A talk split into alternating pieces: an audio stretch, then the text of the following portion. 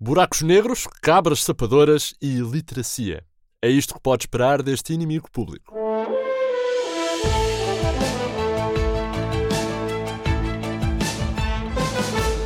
Olá, bem-vindos. Esta foi uma semana de descobertas. Descobrimos, por exemplo, que as pessoas têm família. Imaginem só, os seres humanos descendem de outros seres humanos. Isto é uma loucura. E foi assim que nasceu o Family Gate. Carlos César, dirigente do PS, tem um primo na navegação aérea de Portugal, mas é um primo em quinto grau e não tem nada a ver com isso. João Berardo trata os bancos portugueses como se fossem família e só Cavaco Silva não teve cá dessas coisas para pôr no governo e em essas coisas dos familiares. Pelo menos é o que ele diz. Porque teve.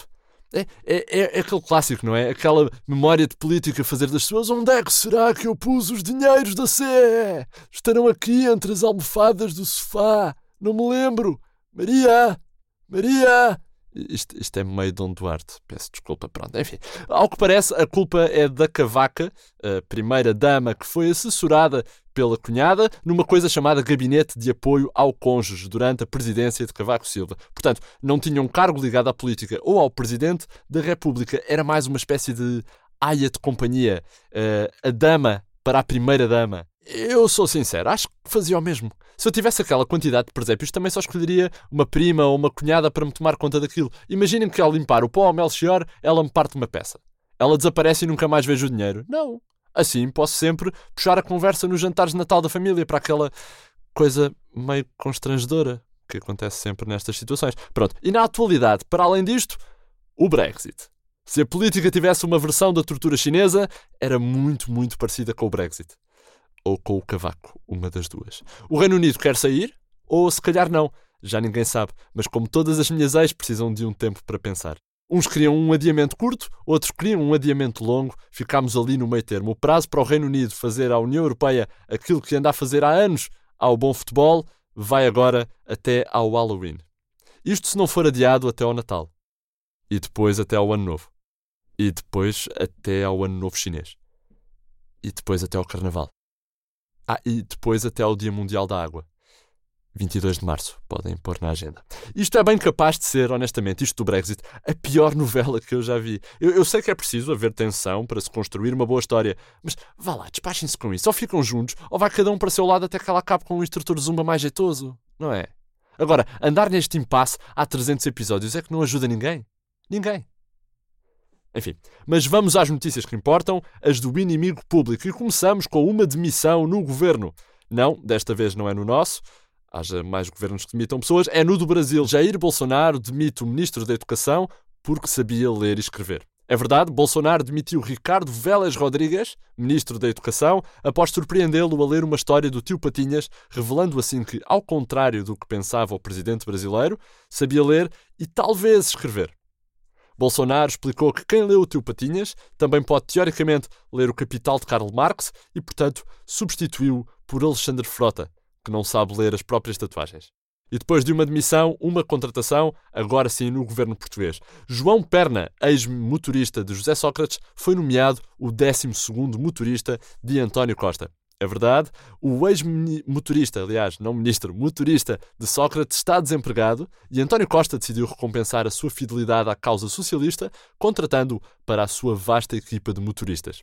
João Perna será assim o motorista suplente do primeiro-ministro e conduzirá António Costa quando algum dos 11 motoristas titulares estiver lesionado. Antes era o William Carvalho, mas esse nunca chegava a horas a lado nenhum. Bom, enfim, vamos ainda à ciência. Depois da primeira foto de um buraco negro, os astrónomos tentarão agora tirar uma foto do buraco da banca portuguesa. Ambicioso. O inimigo confirmou que Albert Einstein tinha razão e que um buraco negro, afinal, não é parecido com o programa de Marcos Mendes, quem diria? A fotografia tirada ao buraco negro na galáxia Messier 87, ali como quem vai para esta reja e vira para cima, é um feito científico notável, mas os astrónomos já voltaram a elevar a fasquia e ambicionam agora tirar a primeira foto de todos os tempos a esse sorvedor de dinheiro público que é o, o buraco crónico da banca portuguesa. A seguir, mais difícil ainda, os senhores querem registar o profundíssimo buraco negro que é a intervenção política de Nuno Melo. É verdade. Mas não é tudo sobre o buraco negro. Num exclusivo IP, os cientistas que trabalham no projeto do telescópio Event Horizon descobriram que as informações sobre o Ciresp que todos pedem ao ministro Cabrita foram também elas engolidas pelo buraco negro. Dentro do buraco negro também está a lista de caloteiros da CGD e a receita secreta de arroz com atum da Assunção Cristas. Spoiler, leva-se fola. Ainda na mesma onda do Ciresp, parece que os relatórios que não estão num buraco negro foram comidos por cabras sapadoras do ministro António Cabrita.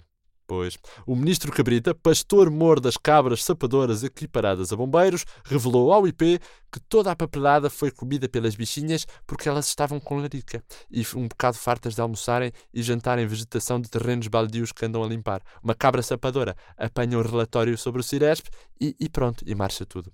Isto são declarações, claro, do ministro ao IP.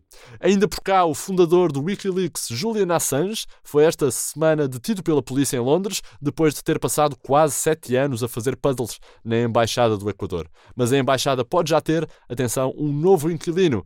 Desta vez, José Sócrates que achou a prisão de Évora desconfortável e que considera acanhada a vivenda do primo na Ericeira, estará mesmo a pensar pedir asilo político aos equatorianos. Explica o ex-primeiro-ministro ao IP, sou perseguido pela justiça no meu país e em Londres vive-se bem, diz-me o Vale Azevedo. São escolhas de vida. Entretanto, falamos já da nossa edição em papel, nas bancas, ali no meio daquela resma de papel reciclado chamada Público, e começamos pela manchete. A manchete que diz que os visitantes do Museu Berardo são agora automaticamente considerados grandes devedores da Caixa. É verdade, o negócio está fechado. O buraco negro que Joe deixou no banco público vai ser pago pelos visitantes do Museu Berardo, que uma portaria publicada ontem equipara a grande devedor da Caixa e grande baleia de casino. Recorde-se que o empresário tentou vender a maior obra de arte da sua coleção, os contratos de empréstimo da banca, mas o Estado não deixou, bem como os direitos para cinema do famoso Fuck Him, que há uns anos dirigiu ao benfiquista Rui Costa. O analista Rui Santos considera que a dívida que o madeirense Berardo deixou na banca está ali em linha com a dívida da Madeira que Alberto João Jardim deixou, com os contratos de scouting de Bruno de Carvalho e com o saque de Constantinopla. Mais notícias na edição em papel? Temos mais notícias, claro. Temos, por exemplo, conselheiros de Estado são agora obrigados a expor interesses e lista de livros que levariam para uma ilha deserta. Carla Bruni inaugurou navio em Viana e é apontada como Ministra do Mar do Governo Socialista a partir de outubro. Uma família, que reclama ser dona de Machu Picchu, também diz ser proprietária do passe de Bruno Fernandes e tá demais, traz os teus pais, da canção de Maria Leal, vai ser usado como slogan da entrega da declaração de IRS deste ano. É, um mal nunca vem só.